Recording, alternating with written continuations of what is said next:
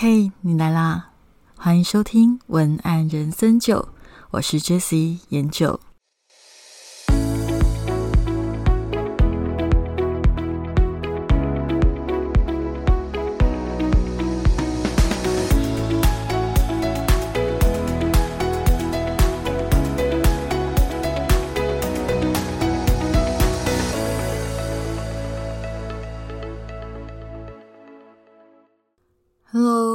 收听这一集的节目，我是研究。呃，我上个礼拜停更了一次，这一次呢，我是让自己的头脑好好的休息一下，因为我在做一个专案结束的时候，会需要一点点沉淀的时间，让自己的头脑转速降低一些，这样才有办法。在开启新的专案的时候，有更多的创意。比较值得开心的是，我这一次确实做行销筹划的泽泽募资的这个专案，这一次是有成功的破百万，也就对于一个没有大量的资金挹注的小众品牌来讲，算是一个还蛮不错的成绩。那这个地方也就还蛮开心的。其实我还蛮喜欢去。帮助一些可能一开始在于市场上的知名度并不是非常知名的品牌做行销的原因，是因为通常这样子发挥的地方会比较多。例如说，如果是一些比较有名的品牌，例如嗯，艾迪达，或者是我们看到很多品牌，他们的风格其实都确定的很清楚，所以你要帮他做文案的部分，其实你就是顺着他原来的品牌风格去做就好，没有太多你发挥的空间。这样子可能在市场上都并不算是非常大的品牌的情况下，我们比较有办法发挥很多，就是从文案去发挥很多的力量。为什么呢？因为像我们这次的宣传，可能就只有做 FB 的宣传，那广告资金有限的情况下，素材就会很重要。那素材我们也没有办法做太复杂的变化的时候，文案就会很重要。所以在这样子的嗯合作下面，我觉得在文案的表现上面就会给我很多的空间，做很大的发挥。也因为跟很多志同道合的伙伴一起做，一起破百万的时候，其实真的还蛮开心的。OK，那这是题外话，跟大家分享一下，就是因为前阵子在忙这件事情，所以就有一点点的疲倦，就休息了一个礼拜。那休息了一个礼拜的时候，刚好发生了黄。子娇的《天下》杂志的事件，我不晓得你有没有清楚知道黄子佼跟《天下》杂志发生的争议。其实这个争议，简单的。我来陈述一下，就是说，在五月二号的那一天晚上八点十三分，黄子佼在他的脸书上面发出了一篇贴文，去控诉《天下》杂志在四年的这么长的时间里，去删改他的专栏的文字。一开始的时候是会跟他沟通，后来在去年好像十月开始，连讲都不讲就直接改了，所以他就感叹说：“如果你不爱我的文章。”那我就在此请辞了。随后放上《天下》杂志的标题，跟他原本的内文，就是他本来写的原稿去做对照。许多的粉丝是觉得黄子佼的原版写的比较有质感，就像黄子佼说，《天下》杂志把标题改的很没有特色，很俗气，很俗气是我讲的，他只有说很没有特色，但是我觉得应该意思就有点类似这样。那我自己的解读，反正后来《天下》杂志他就道歉了，但是也没有琢磨细节太多。不过这样子不温不火的道歉方式，黄子佼的粉丝也没有很满意。如果你真的想要知道这个事情的来龙去脉，你就是去搜寻黄子佼的粉丝团，你就。会知道了，所以我这里就不讲太多。只是我在得知这样子的一个事件的时候，其实我的心里有一点复杂的地方，分很多的层面啦。第一个就是我在阅读黄子佼的发文里面，我比较具体的看到的是黄子佼的心情，跟他这方面解读《天下》杂志的做法，以及他在说对方。呃，不尊重他的地方，但是这个事件我在阅读之下，我并没有办法太具体的了解的原因，是因为没有天下杂志的人出来讲细节，或者是我没有找到相关的资讯吧，所以我会觉得这样子单方面的控诉，我不想要去太深入的评论对或错，因为当然如果是完全就黄子佼的说法。那天下杂志是不尊重人的，但细节我不清楚，我也没看到合约，所以这个地方我没有想要特别讨论。关于修改别人的文章、改标题、改内文，这个我倒是非常的有经验。我从大家应该也知道，我就是刚好这两年都有加入专案团队，去年是选举，今年是募资。那其实，在这样的过程里，我常常是需要去修改很多的文章、标题、文字，这些都是要的。当然，我很理解，在修改标题的时候，原始作者心里的感觉会有一点点的可能不太舒服或不太了解。但是，这样子的成分在我自己身上没有那么明显的原因，是因为我本来同时就是一个撰稿人，我又是做行销又做文案工作，所以我很了解在各个不同平台。目的还有行销的呃需求上面，文案不是好看就好，文字不是美就好，不是有质感就好。透过很多的需求，你可能会需要让你的文字做一些变化。有时候看似俗气，可是比较有效啊。有一些东西。它看起来好像很普通，但是扩散快啊！这件事情的全貌里面，我没有办法看到的另外一层面，就是关于《天下》杂志里面他们在修改黄子佼的文案的时候，到底是从什么样的角度打算去修改的？这个部分我没有办法得知他们的说法。那所以，我今天就用我自己一个行销。文案人的角度拆解一下，为什么这一位编辑他想要修改黄子佼的文案？先说这个没有谁写的好或不好，因为做行销这么久了，我已经很理解很多东西不是单就于美感的问题，就是一个做生意的需要啦。我这一期的 podcast 就是想要跟你聊聊，到底为什么他们的编辑会这样子去。好，先跟你。聊的是，你知道吗？现在的书本编辑跟以前是不太一样的，因为我们现在的书编辑很多要面对的不是只有书实体书，尤其是像杂志这样子的编辑，它又或及到它其实比较像小编啦，因为因应广广大的网络时代的变迁，他。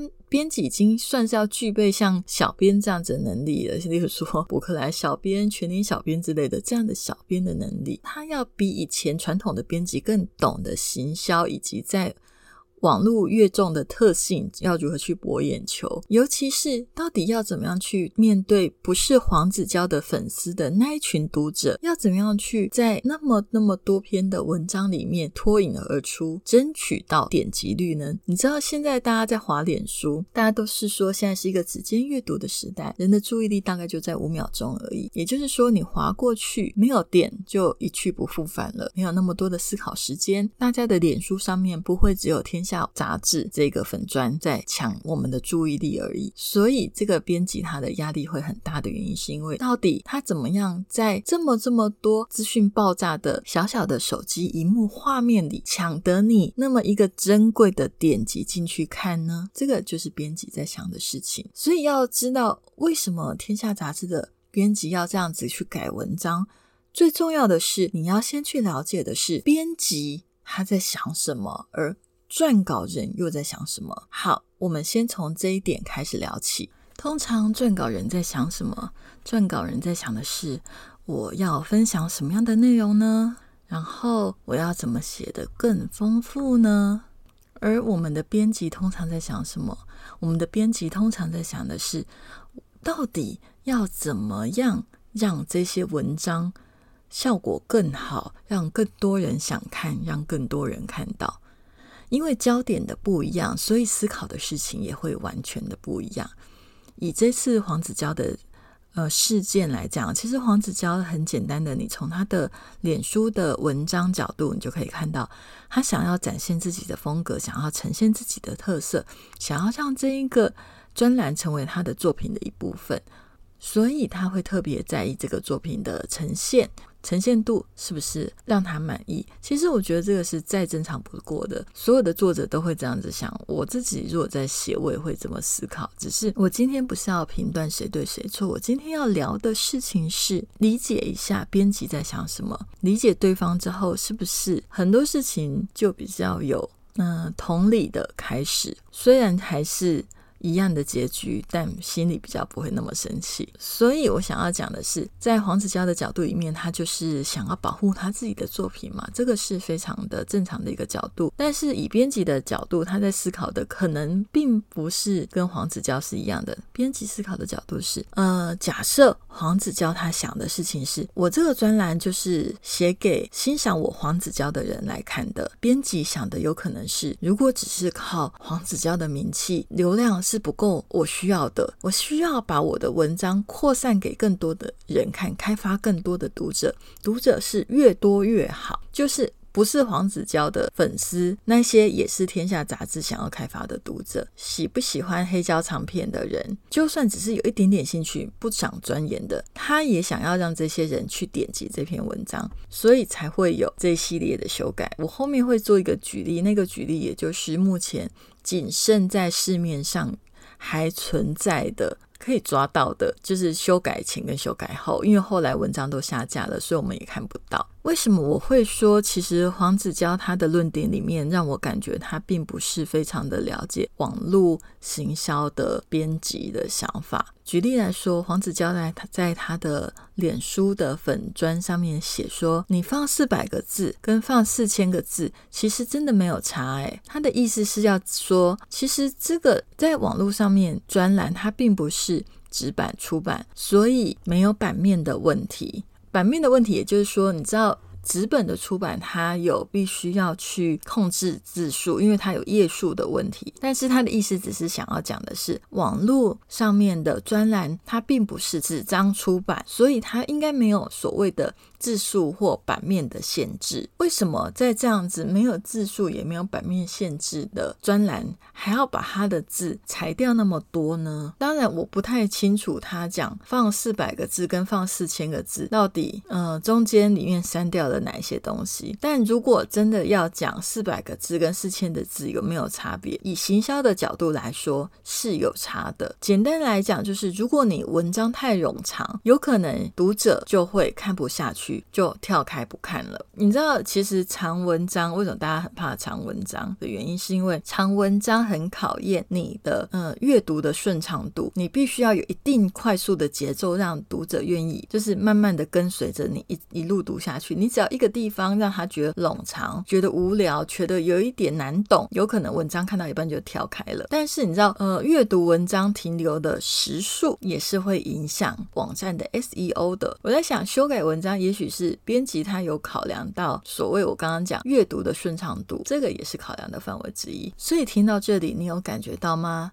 其实点阅率跟内容美感是完全不一样的出发点去思考事情，因此产生矛盾是理所当然。许多的粉丝都认为黄子佼的原版写的比较有质感，但是你扪心自问，比较有质感的标题，你真的会比较想点进去看吗？我这样比喻好了，我想。一个新三色的新闻跟一则知识性的新闻，哪一个比较有质感？通常我们都会觉得是知识性的新闻，对吧？但是哪一个点阅率会高？大家应该都知道，一定是新三色的新闻点阅率会高吧？不然为什么还是这么多呢？就是因为大家爱看呐，这就是人性。人性偏向有趣、易懂、门槛低的事物。所以很遗憾的是，其实说着很有质感的那些人，他也有可能在新三色跟知识性的文章。在比较的情况下，他还是会先点的新三色的新闻，这是有一定的比率会发生的，并不是说所有的人会这样子。可是它确实是在人性里面有一定的比例是会发生的。所以为什么天下杂志它一定要改标题啊？我观察到黄子佼他特别在乎他的标题本来是迷人的黑胶，那他觉得这个标题他很想要成为他整个专栏的系列标题，但是为什么这个标题除了第一篇以外，后面的都不？被采用，让他很失望。我也不知道为什么一定不采用啦。因为通常如果我知道我的客户他就是很想要用的话，我会想办法用，然后再用其他的方式来处理我觉得可能不够吸睛的问题。当然也有例外，如果真的，例如说他要用的那个标题是真的冷门到我觉得会很严重的影响到销量或者是后面行销的效果。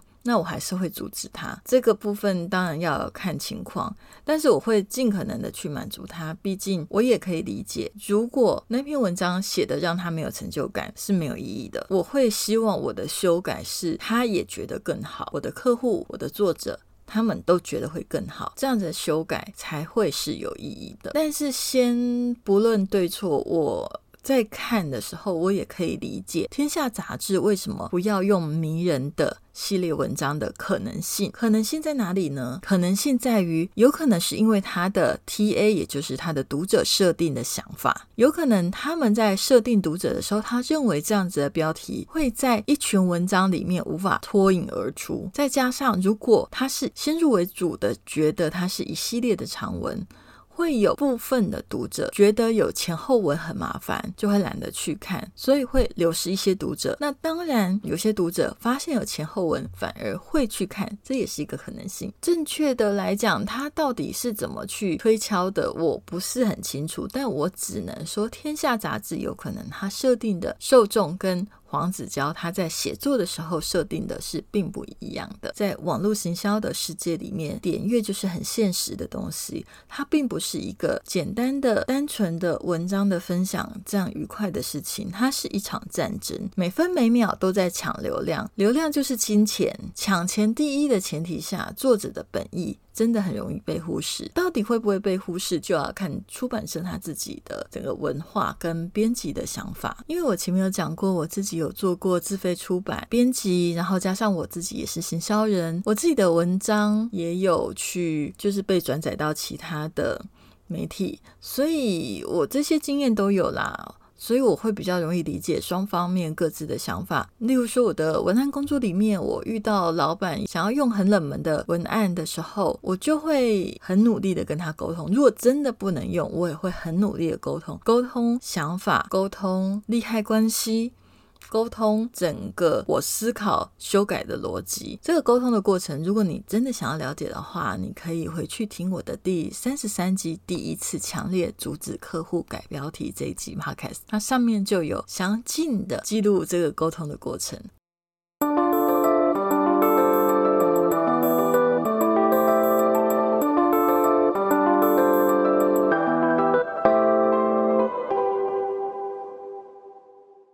现在了解了编辑它来自于哪一种考量下，或想要改标题。那我们把这个东西、这个经验拉回文案工作的现场。我想要先讲的一个前提是，老实说，我觉得黄子佼他有坚持做自己的本钱，因为他的流量够大，粉丝够多，所以就算他的文章完全做自己，也有一定的点阅，不需要担心。但是如果你现在是撰稿人，你是在写自己的。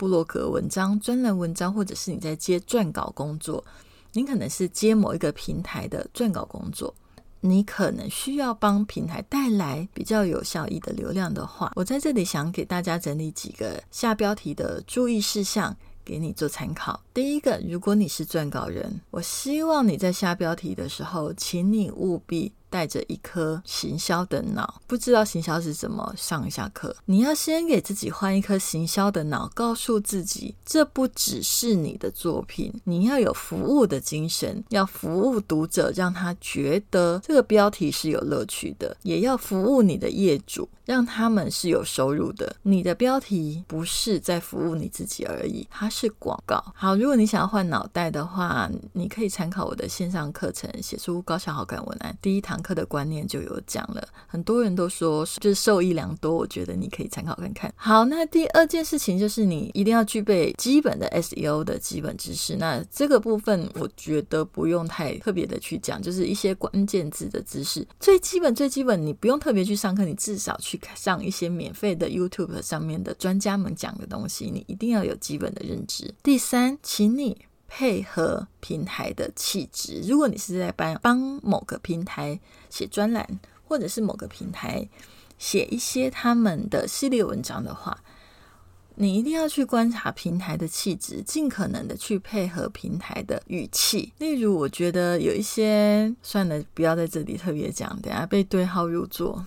总而言之啦，有一些平台你应该很明显的发现，它虽然是不同的作者写的，但是你会发现那些作者的写法、语气、风格都有点点类似。那代表的是这个平台的文章，它是有一个比较明显的特色的。如果你是帮他撰文，请你符合他的讲话的节奏跟频率。好，当然有一些平台，它的气质就是属于它每一个专栏都乐于让作者有很多不同的空间用语，那就很棒啊。但是要提醒你，通常网络世界的文章都不太适合文字节奏太冗长或太慢的。第四个，数字标题，标题啊，尽可能的可以放入数字，它会有一个比较具体化的呈现。例如说，从二十岁到四十岁，这个就是数字，但是也不要太勉强。我看过有些人太勉强，放了太多数字，看起来很奇怪，这样也不好。放不进数字就不要放，可是可以放进去的时候就放，然后不要放太多组，我觉得两组已经是极限了。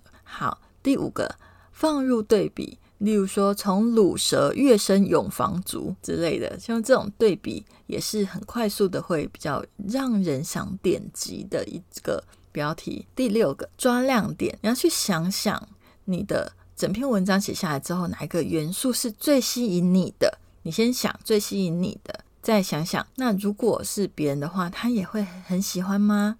你去找出最吸引你、也最吸引别人的那个就是亮点，放到标题。第七啊，形容词不要用太多。我建议你要可以具体想象的画面。那这个东西是什么？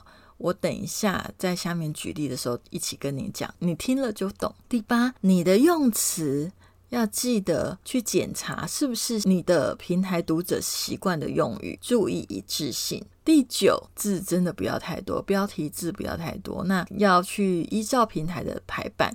越前面的字就是越重要。第十，小心赘字，如果能够用越少字表达，就不要用越多字。那再来就是赘字，你自己检查嘛，的啊，或者汗啊，什么之类的，了啊。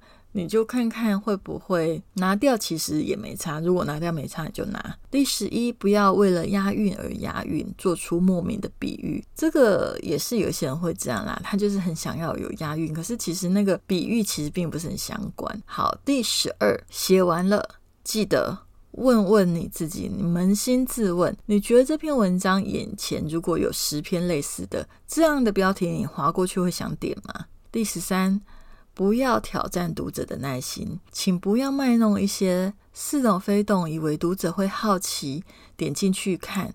通常读者都不会好奇啦，他只会跳开不想看。第十四，搞清楚写作的目的，也就是说你的。文章是在卖产品，记得在标题就要看到产品的特色效果，不要让你的标题虽然看起来很有趣，但是完全跟你的产品没有办法快速的搭上线。我说没办法快速搭上线，就是只要想三秒才看想得通的就不对，一秒就要想得通。那我们直接就以黄子佼他自己举的 Before After 天下杂志改以后变成怎么样？天下杂志改以前他本来想怎样的标题来做一个举例好了。例如说黄子佼他放的这。这一篇的标题叫做《迷人的黑胶唱片》，然后括号下集的下。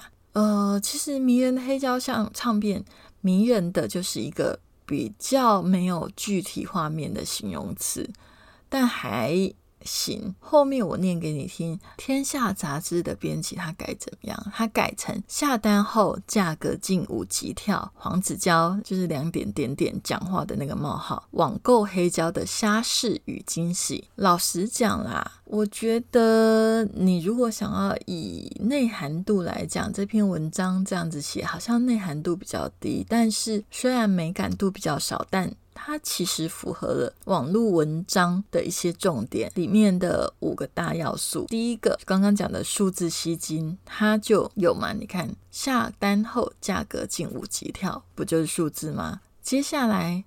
它的亮点是什么？它的亮点其实就是黄子佼，因为黄子佼是艺人，所以他一定要把黄子佼写出来。因为黄子佼他本身就是有一定的流量。再来呢，它有三个关键字：黑胶、虾事跟惊喜。好，以网络的标题来说，我觉得它的标题下的还算精炼，因为它有五个关键去做排列组合，把读者尽可能的拉到最大值。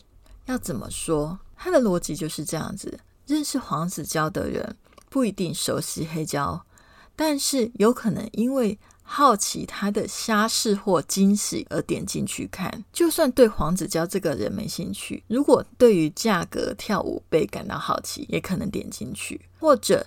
你本来就是黑胶迷，那也会打中。所以你有没有发现，这个标题它圈了非常多的受众？反观最原始的迷人的黑胶唱片，文化感是比较高，但是确实它就是看标题不太知道内容写什么，在网络的竞争力就会偏低。那拉回这个事件本身，哈，我觉得黄子佼认为编辑不尊重人，是的，我也是觉得是不尊重的，只是不能够用一句话带过。因为我之前文章被转发的时候，其实转发前也是会签署同意。那他会询问你愿意被修改的幅度到哪里，例如说你只愿意被改标题，或者是都不能改，或者是你是可以改内文的。但是我觉得天下杂志的。编辑理亏虽然是必然的，只是因为我也没有看到他的合约啦，所以我也不太知道他们当初是怎么谈的。但无论如何，我觉得这件事情可以四年来让他让黄子佼这么的不满意。天下杂志的沟通应该是有一些问题。我想尊重作者还是所有的合作最大的前提。那我今天这一集只是想要跟大家聊聊，呃，以文案人的角度。为什么编辑想改？我大概可以理解。那他到底这样做对不对？以及他想要改的原因，我觉得这两件事情倒是可以分开来看。那因为现在文章都已经下架了，然后细节也不清楚，所以也没办法看到他其他改的部分，只能就目前看到的做一些分析。我的感觉是，也没有谁对谁错啦，只能说天下杂志跟黄子佼的情况。